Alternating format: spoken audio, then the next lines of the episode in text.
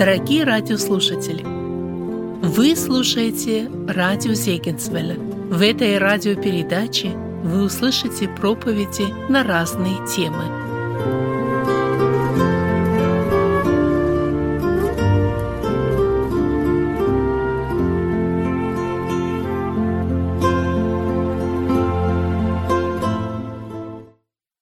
Мы продолжаем изучение и исследование послания филиппийцам.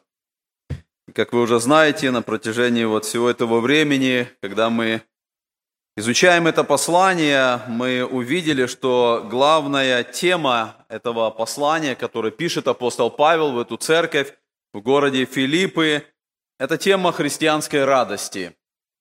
Павел, который находится в это время в тюрьме, пишет в эту церковь и пишет о радости – и для нас очень важно, а, когда мы читаем это послание, видеть вот все это научение, видеть все эти наставления для того, чтобы а, нам понять эту радость и иметь эту радость и жить именно так, как учит нас Священное Писание. И наша тема сегодня – это радость в трудностях жизни. Трудности жизни Э, когда вот мы думаем об этом вопросе здесь, в Америке, какие трудности жизни? Конечно, трудности жизни в Америке, они не связаны, наверное, с какими-то материальными проблемами. Трудности жизни здесь не потому, что э, нам нужно думать, чем накормить детей завтра, э, как купить ботинки для сына, потому что в школу нужно идти, как заплатить за квартиру, как свести, как говорят, концы с концами – Наверное, э, меньше этих трудностей здесь, в этой стране, в это время, в котором мы живем. Но если мы зададим себе вопрос, есть ли трудности в жизни у нас здесь, в этой стране? Мы все скажем, есть.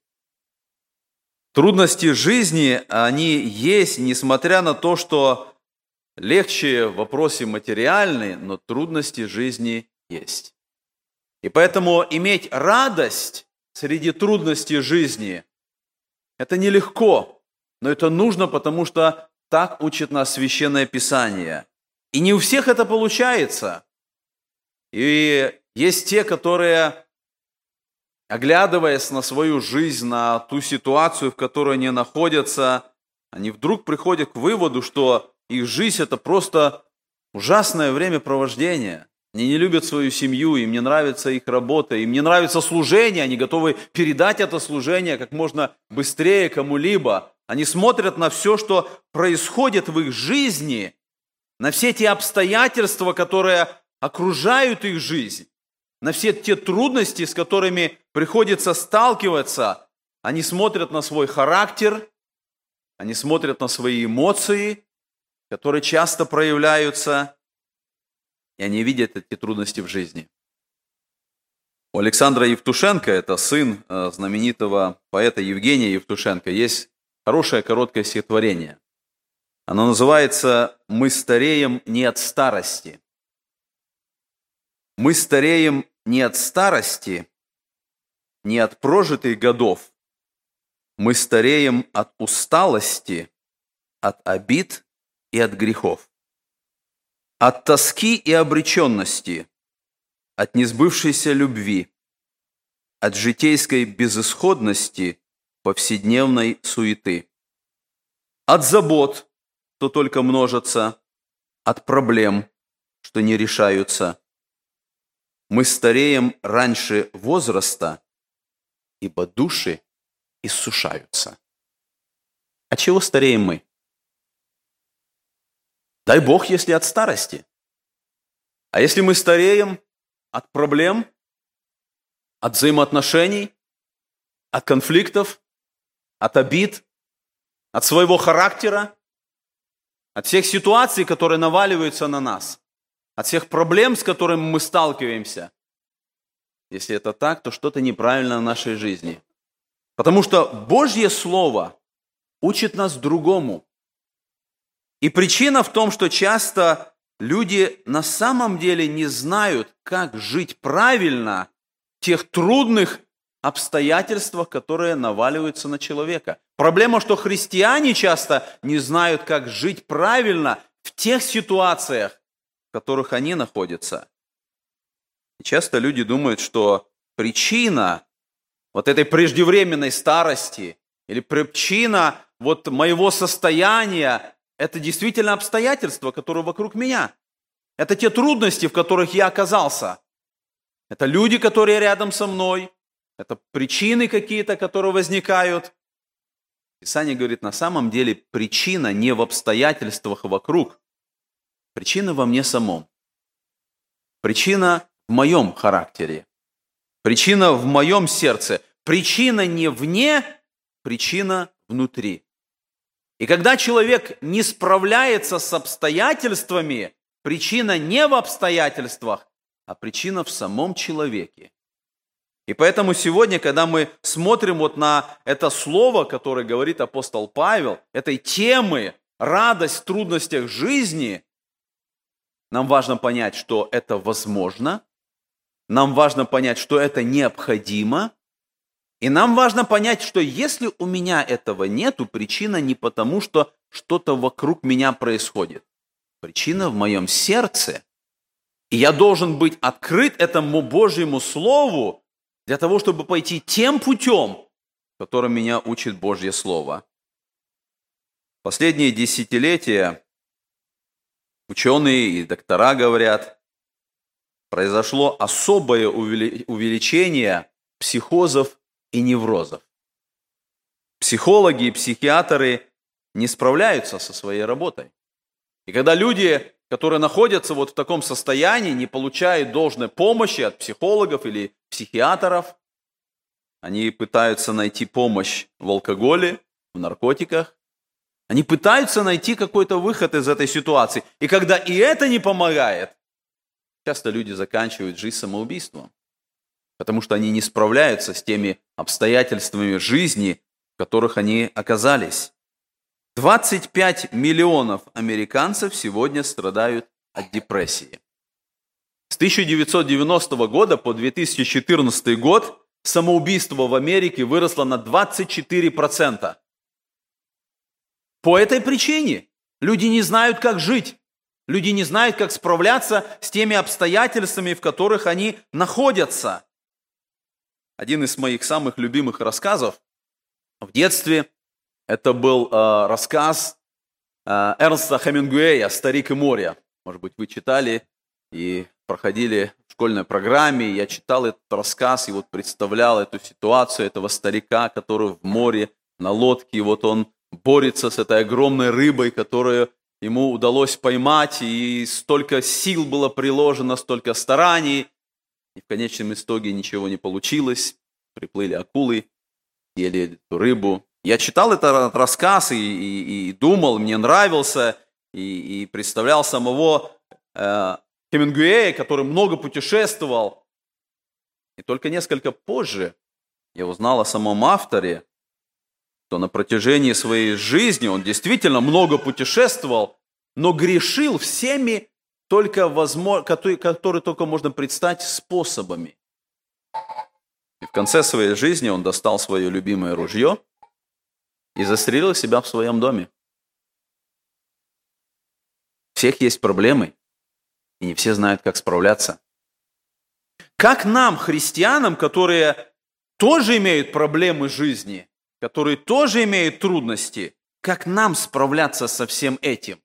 Христос сказал, в мире будете иметь скорбь. Он сказал, что эти проблемы и трудности жизни, они будут приходить. Они будут окружать христиан как справляться со всем этим, как иметь вот эту духовную стабильность, как иметь радость в трудностях жизни, как иметь мир, который в сердце, несмотря на обстоятельства, которые происходят вокруг. Мы находим этот ответ в Священном Писании. И вот этот текст, который мы прочитаем сейчас, он как раз и показывает нам, те важные моменты, которые нужно нам иметь для того, чтобы иметь радость в трудностях жизни, для того, чтобы иметь мир в трудностях жизни. Давайте откроем четвертую главу послания филиппийцам. И мы прочитаем и сегодня порассуждаем, а, мы рассмотрим 9 стихов этой четвертой главы. Послание филиппийцам, четвертая глава. Я прочитаю с первого стиха по 9. Итак, братья мои, возлюбленные и вожделенные, радость и венец мой, стойте так в Господе, возлюбленные. Умоляю Еводию, умоляю Синтихию, мыслить тоже о Господе. Ей прошу тебя, искренний сотрудник, помогай им, подвязавшимся в благовествовании вместе со мною и с Климентом и с прочими сотрудниками моими, которых имена в книге жизни. Радуйтесь всегда в Господе. И еще говорю, радуйтесь. Кротость ваша да будет известна всем человекам, Господь близко. Не заботьтесь ни о чем, но всегда в молитве и прошении с благодарением. Открывайте свои желания пред Богом. И мир Божий, который превыше всякого ума, соблюдет сердца ваши и помышления ваши во Христе Иисусе. Наконец, братья мои, что только истина, что честно, что справедливо, что чисто, что любезно, что достославно, что только добродетель и похвала, о том помышляйте, чему вы научились, что приняли и слышали, и видели во мне, то исполняйте, и Бог мира будет с вами. Мы видим вот в этом тексте, вот в этом отрывке, в этих девяти стихах, которые мы прочитали, апостол Павел дает нам вот этот ответ на те вопросы, которые мы поставили с самого начала. Я хочу, чтобы мы вначале обратились вот на девятый стих, посмотрели, на последний стих. И мы видим, апостол Павел здесь говорит, чему вы научились, что приняли и слышали и видели во мне, то исполняйте. Апостол Павел говорит, что если вы находитесь в трудностях жизни, посмотрите на меня и научитесь от меня. И мы можем задать себе вопрос, кто из нас был более в трудных ситуациях или более сложных обстоятельствах жизни, нежели апостол Павел. У нас есть трудности, мы сказали об этом, но когда мы сравниваем наши трудности жизни с теми обстоятельствами, в которых был апостол Павел, то мы понимаем, что нам далеко до его трудностей. трудностей. И апостол Павел говорит, если вы хотите справляться с тем, что в вашей жизни, смотрите на меня, подражайте мне, научитесь от меня. Я не могу сказать так, как сказал апостол Павел. Я не могу сказать, смотрите на меня, подражайте мне и научитесь от меня, и вы будете справляться. Наверное, многие из нас не могут так сказать. Апостол Павел мог так сказать. Он действительно, э, как в другом тексте, он говорил, подражайте мне, потому что я подражаю Христу. Он говорит, что я отображаю Христа в своей жизни. И он показывает, как он научился жить правильно среди всех трудностей жизни. И он хочет поделиться с нами. Он хочет показать нам, как справляться с теми ситуациями, в которых мы находимся. Я еще раз напоминаю, в это время он находится в тюрьме. В это время он прикован цепью к римскому солдату. Он находится в заключении. И в этой ситуации он говорит о радости, он говорит о мире, он говорит, как справляться со всеми проблемами жизни и как иметь радость в трудностях жизни, как иметь мир в сердце. Он знает, что это такое. И он показывает вот в этих девяти стихах, он дает нам несколько советов для того, чтобы мы получили это, для того, чтобы мы пользовались этим, чтобы мы проходили через эти трудности жизни, сохраняя радость и сохраняя мир. И однажды наступит момент, когда апостол Павел пойдет на эшафот, когда он лишится жизни, когда голова его будет отсечена – и когда он пойдет туда на смерть за Иисуса Христа, за Евангелие, он пойдет туда с миром, он пойдет туда с радостью, и он будет знать, что жизнь прожита, и она прожита не напрасно, и она прожита правильно, и даже если она заканчивается таким путем, его мир, его радость, его внутреннее состояние, она никаким путем не будет искажено. Он останется в этом состоянии, он знает, как правильно жить. И поэтому нам сегодня, тем, кто не знают и не умеют, и, и не понимают, как справляться со всеми этими обстоятельствами жизни, нам важно посмотреть на его советы. Нам важно научиться этому от апостола Павла. Я хочу отметить несколько моментов. Несколько советов, которые он дает нам вот в этом отрывке, который мы прочитали. Первое. Он говорит, стойте Господи. Посмотрите первый стих. «Итак, братья мои возлюбленные и вожделенные, радость и венец мой, стойте так в Господе возлюбленные». Это первое, с чего начинает апостол Павел, когда мы сталкиваемся с трудностями и обстоятельствами жизни, характера, взаимоотношений, конфликтов. Он первому, первое, чему он хочет научить нас, стойте в Господе. Я даже думаю, что вот этот этот первый совет – это основа всего остального. Потому что все, что он будет говорить после этого, оно включается вот в этот момент. Стоять в Господе. По сути, это слово – это военный термин. Это был приказ, который командиры отдавали своей армии, своим солдатам. Стойте. Это означает удерживать позицию при атаке. Стоять на том месте – и апостол Павел говорит об этом, вы помните, в 6 главе послания Ефесинам, он говорит, наша брань, она не против плоти и крови, она против духов злобы поднебесных, которые ведут эту атаку на нас, и нам нужно стоять. И нам нужно удерживать позиции, что бы ни происходило. Апостол Павел к нам обращается и говорит, стойте в Господе.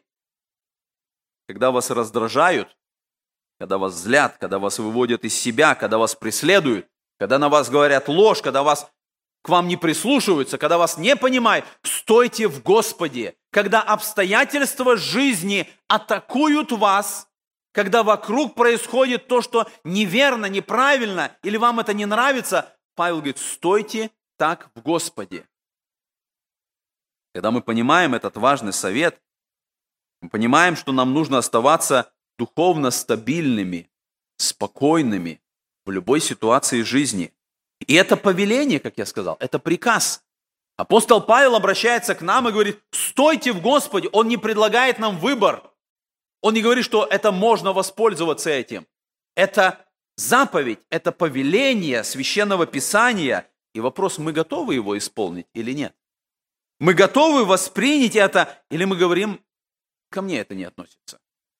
И когда какие-то ситуации возникают в моей жизни, я знаю, как поступить. И даже если я выхожу из себя, и даже если я раздражаюсь, и даже если я веду себя как-то не так, я знаю, почему я веду, потому что это, это и это. Это заповедь, которую дает Священное Писание. Стойте так в Господе. И мы должны воспринять это как приказ, как повеление для того, чтобы исполнить.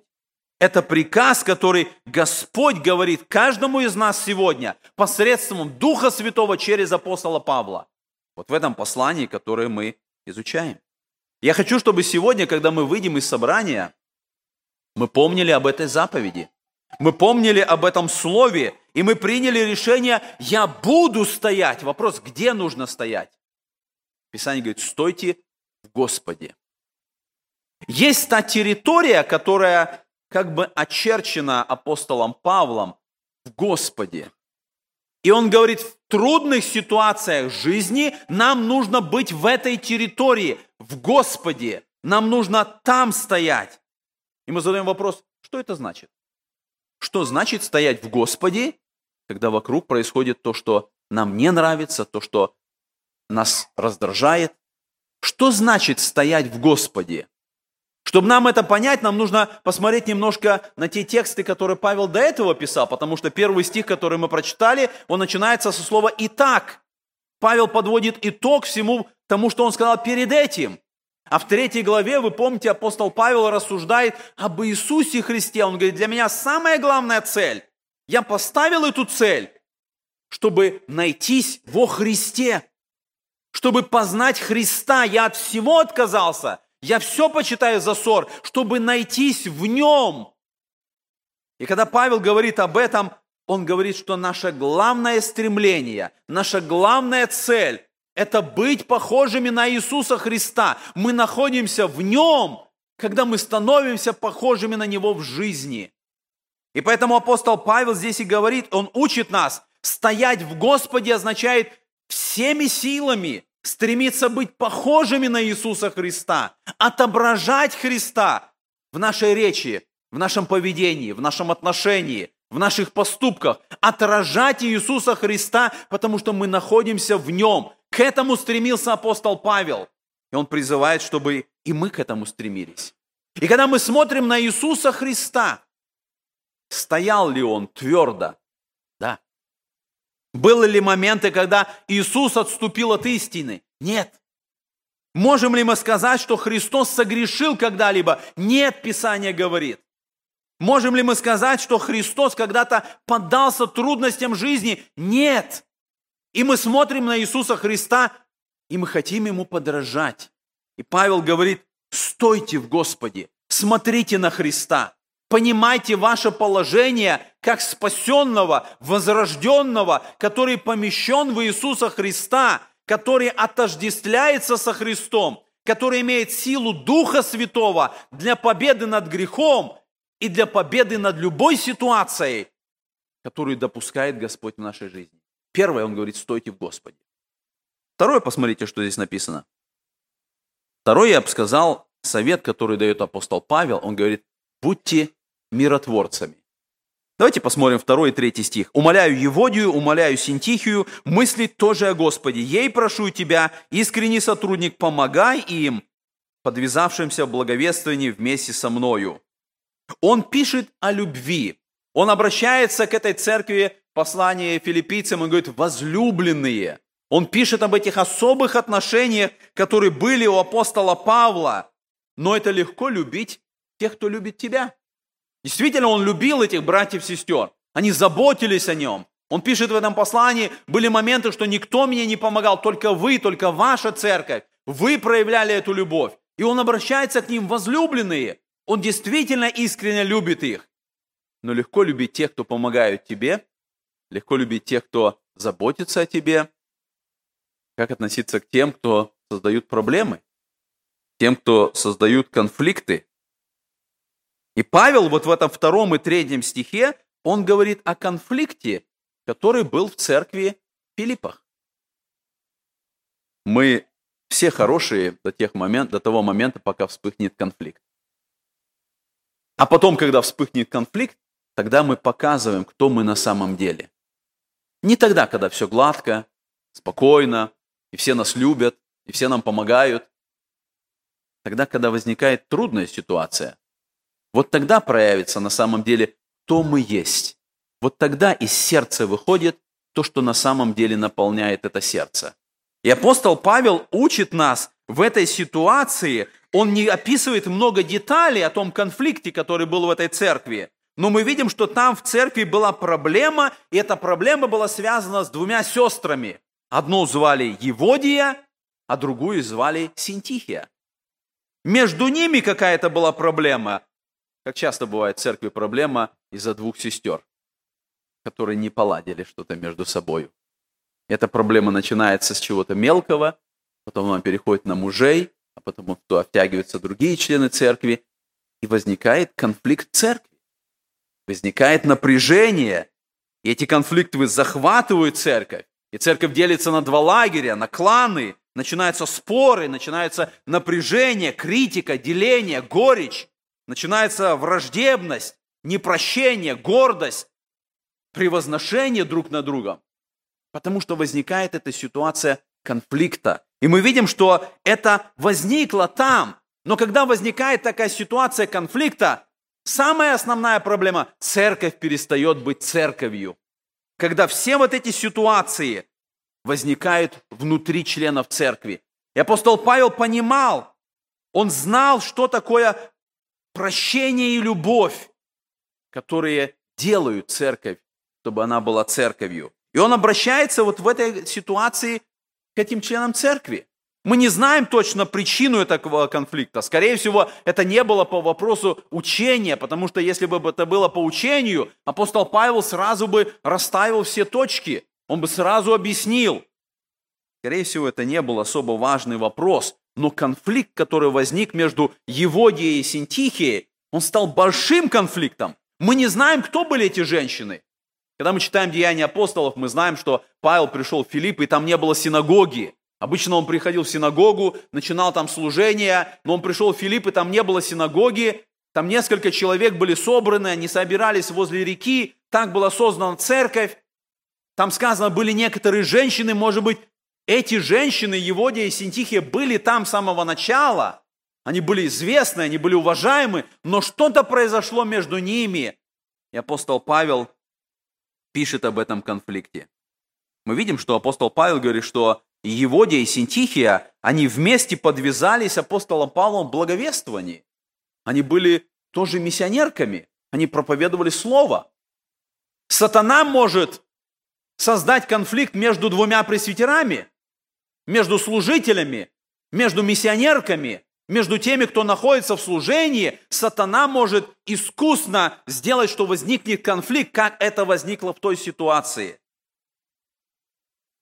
И апостол Павел говорит, им нужно мыслить тоже о Господе. Он пытается решить этот конфликт. И он говорит о том, что нужно сделать. Он говорит, вам нужно наладить ваши отношения с Господом. Потому что если у двух людей правильные взаимоотношения с Господом, у них всегда будут правильные отношения друг с другом. И апостол Павел здесь говорит об этом. Если человек поступает по духу, и у него все в порядке с Господом, и второй человек поступает по духу, и у него все в порядке с Господом, эти два человека идут вместе. И у них нет, и никогда не бывает каких-то проблем. И посмотрите, в этом тексте апостол Павел в третьем стихе обращается к неназванному сотруднику. Он даже имя его не называет. Он говорит, «Ей прошу тебя, искренний сотрудник, помогай им». Он понимает, что есть проблема, есть конфликт. Он обращается к ним и говорит, вам нужно наладить отношения, прежде всего с Господом, потом друг с другом. А потом обращается к своему сотруднику и говорит, помогай им. Если мы желаем, чтобы в обстоятельствах жизни у нас была радость, и у нас должен быть мир, мы должны стать миротворцами. Представьте себе ситуацию, когда в церкви Филиппа идет собрание, и они получают послание от апостола Павла, и они читают это послание в церкви, как это было принято тогда. Они читают это послание, и Еводия, и Синтихия сидят здесь, наверное, в разных углах. И апостол Павел читает это послание, он говорит, умоляю Еводию и Синтихию думать тоже о Господе. Они слушают, они в собрании сидят.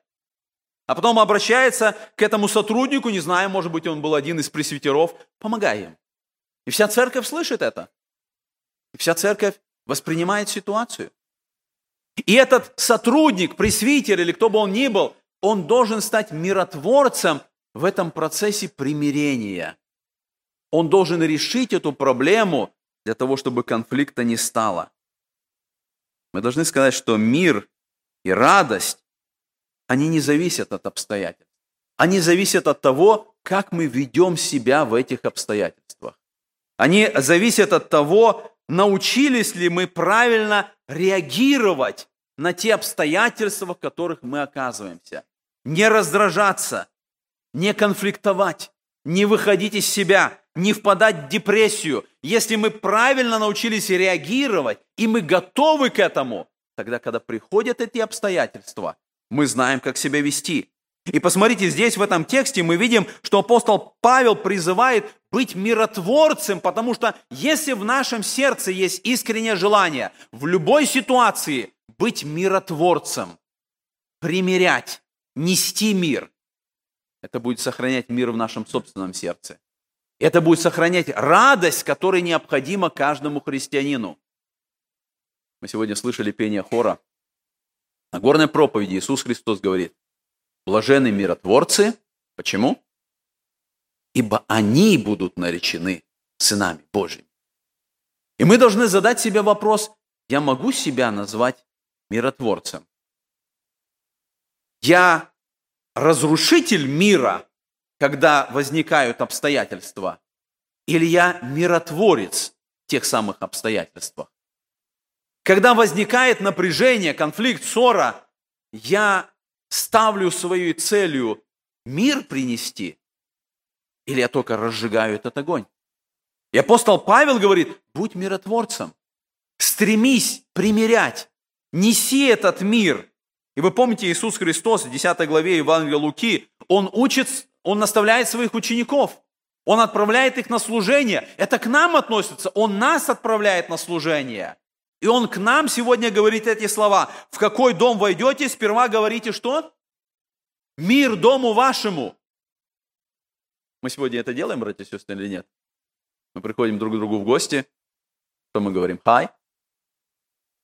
Он говорит, когда вы входите в дом, говорите эти слова. Мир дому вашему. И что он дальше говорит? Если будет там сын мира, то почиет на нем мир ваш. А если нет? А если нет, то к вам возвратится.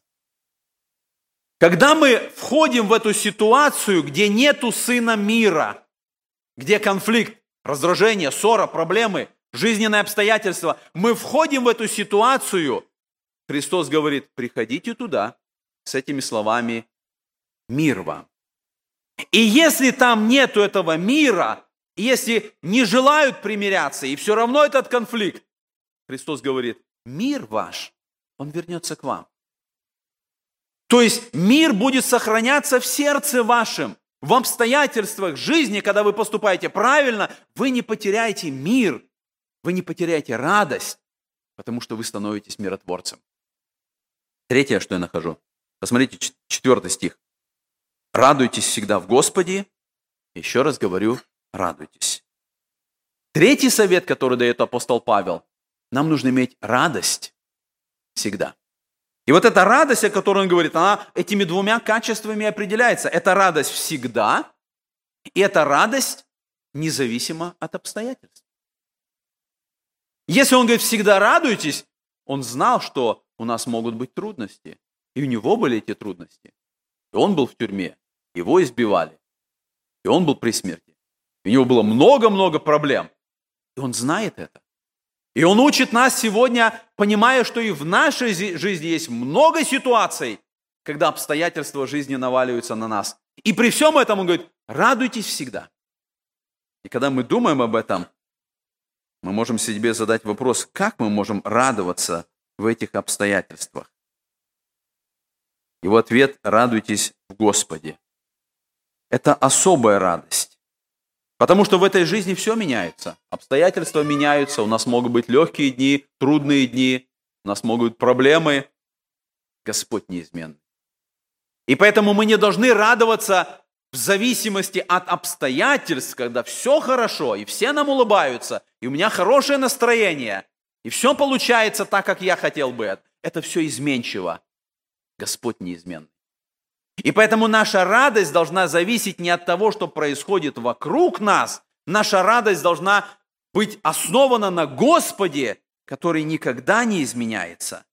И когда мы знаем, кто есть Господь, тогда обстоятельства вокруг нас, они никак не влияют на нашу радость.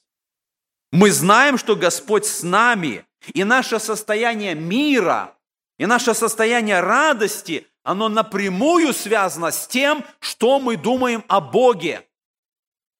Как мы понимаем Бога, оно влияет на то, будет ли у нас всегда мир, будет ли у нас всегда радость.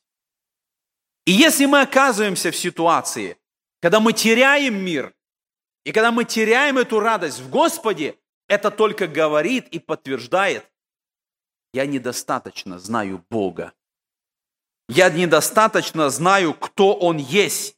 Человек, который правильно знает Бога на основании Писания, он не выйдет из себя, он не будет гневаться, он не впадет в панику, он не впадет в депрессию, потому что он знает Бога, который не меняется, как бы ни менялись обстоятельства. Он знает, кто есть Бог. Этот человек пройдет через все обстоятельства жизни, через все переживания, через все трудности. Он знает, что за всем этим стоит Господь, который никогда не меняется. И мы знаем, что первая церковь знала эту радость. Они шли на страдания, они были в гонениях, они радовались, они знали, что это за радость в Господе. И апостол Павел говорит, Царство Божие – это не пища и питье, но праведность и мир и радость во Святом Духе. Сегодня для многих христиан Царство Божие – это пища и питье. Они об этом радуются. Когда есть пища, когда есть питье, мы радуемся. У нас все в порядке, обстоятельства жизни складываются хорошо. Павел говорит, не это Царство Божие. Это мир и радость и праведность во Святом Духе, даже если нету пищи и питья. В этом Царство Божие. Это радость, которую дает Господь. Мы задаем вопрос, чему мы радуемся? Почему мы радуемся в Господе? Мы понимаем, мы размышляем о Господе. И если в ситуации, которая выводит нас из себя, мы не радуемся, причина, потому что мы не думаем о Господе.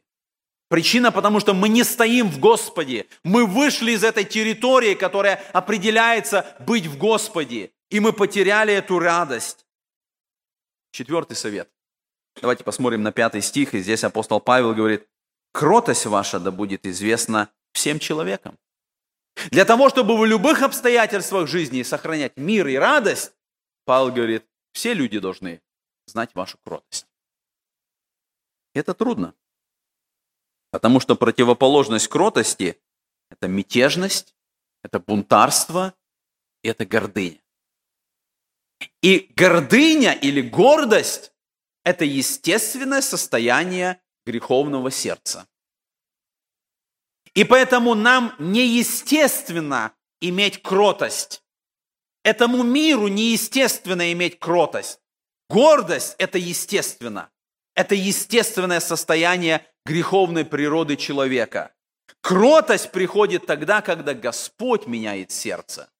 Когда Он забирает каменное сердце, когда Он дает плотяное, живое сердце, сердце, которое знает Бога, когда Господь совершает вот эту сверхъестественную перемену. И у человека, у которого нет кротости, у него не будет и мира, у него не будет радости. Потому что кроткого человека нельзя обидеть, его нельзя унизить, его нельзя оскорбить, он все принимает. В этом и определяется его кротость. У него невозможно забрать мир и радость.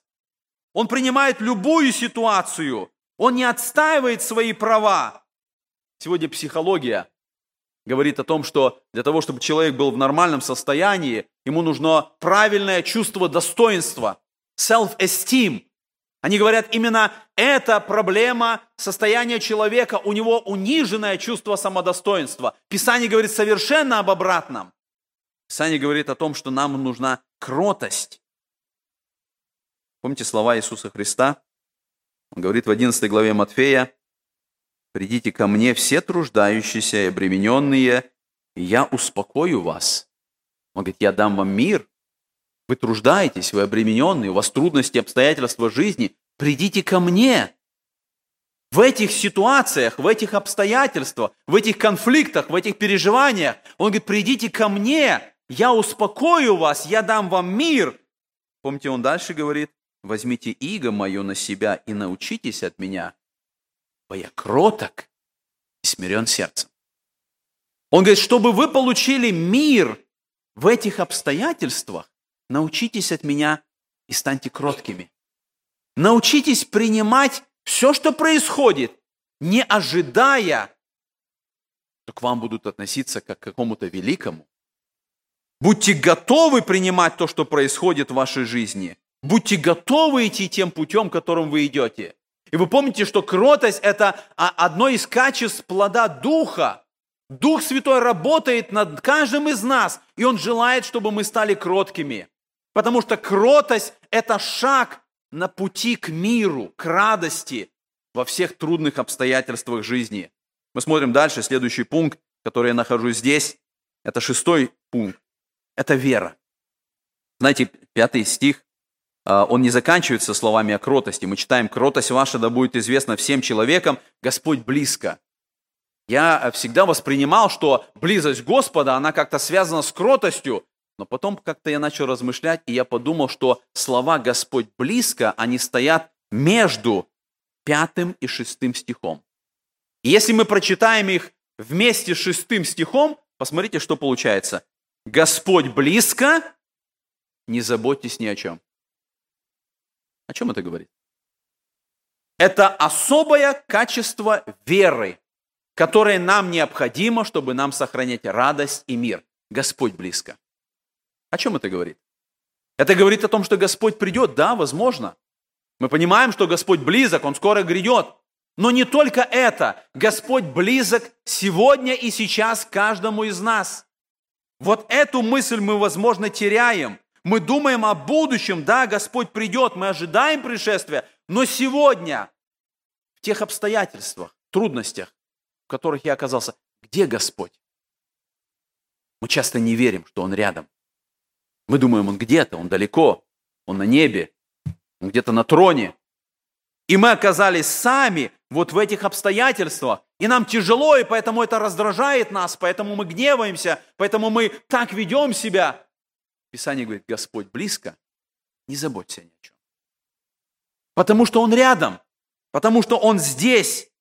Наше понимание, я повторяю эту мысль, наше понимание Бога влияет на наш мир, на наше состояние. если мы верим, что Господь близко, потому что Писание так говорит, оно сегодня каждому из нас говорит, Господь близко, разве Он не живет в сердце нашем? Разве мы не должны доверять Господу? Разве мы не должны понимать, что если Господь близок, мне не нужно заботиться, переживать, раздражаться, Он рядом, Он поможет. И Писание поэтому говорит об этом. Следующее, шестое нахожу.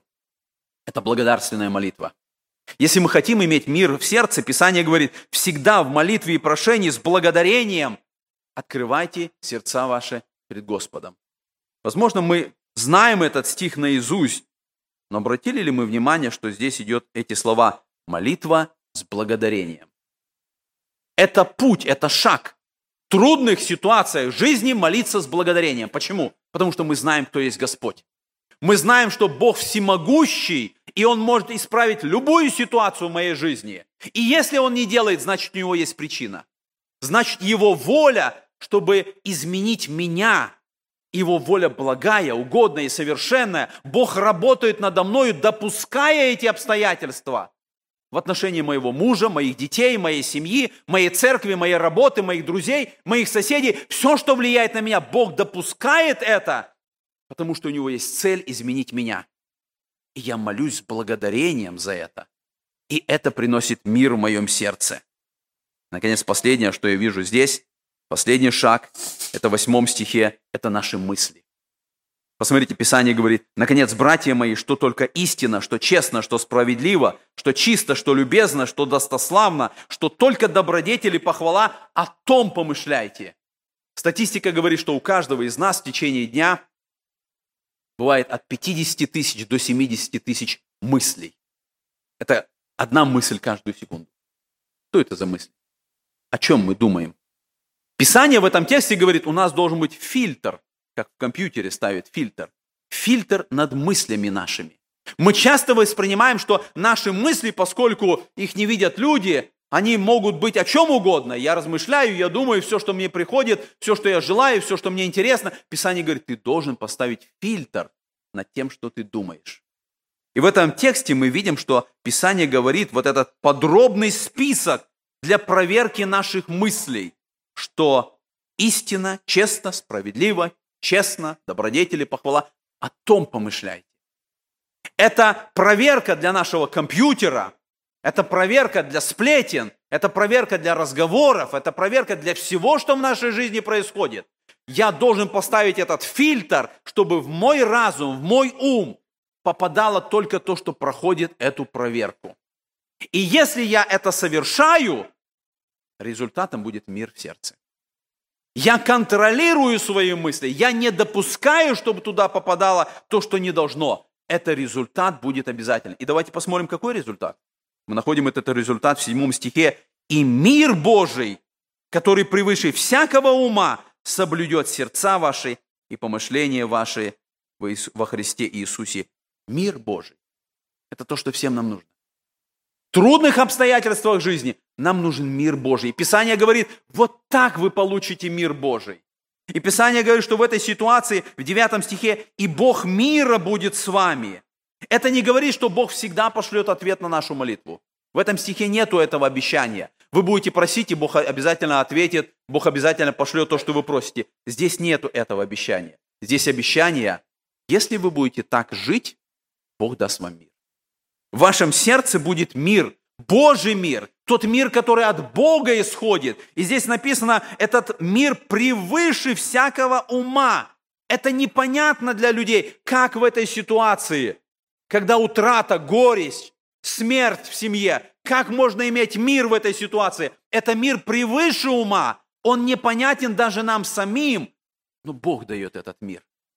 Бог дает радость во всех ситуациях. Бог дает это обетование. Исаии сказано, твердого духом ты хранишь в совершенном мире, ибо на тебя уповает Он.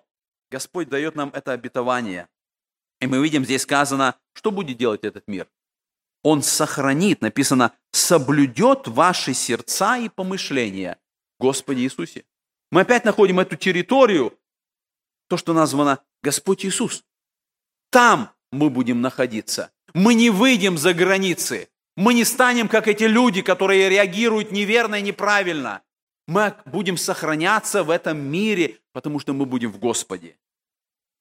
Он сохранит нас от волнений, от стрессов, от раздражений, от сомнений, от переживаний. И это тоже военный термин. Он будет нас сохранять. Он будет хранить, Он будет оберегать нас. И наше сердце, и наши мысли будут во Христе. Мы будем сейчас молиться. Мы увидели этот путь, который показывает нам Писание. Если мы хотим иметь радость и мир в обстоятельствах жизни, мы готовы идти этим путем? Мы готовы стоять в Господе? Мы готовы быть миротворцами? Мы готовы стремиться иметь радость в Господе? Мы готовы проявлять кротость? Мы готовы всегда не заботиться, но верить, что Господь рядом? Мы готовы всегда во всех ситуациях контролировать свои мысли и все, что приходит нам?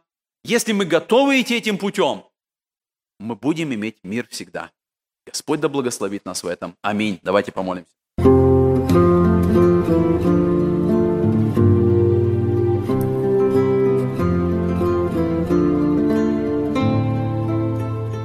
Эту проповедь вы можете найти на сайте salvationbaptistchurch.com. Вы слушали радио Зейгенсвелля «Волна благословения», город Детмал, Германия. Дорогие радиослушатели, мы желаем вам Божьих благословений –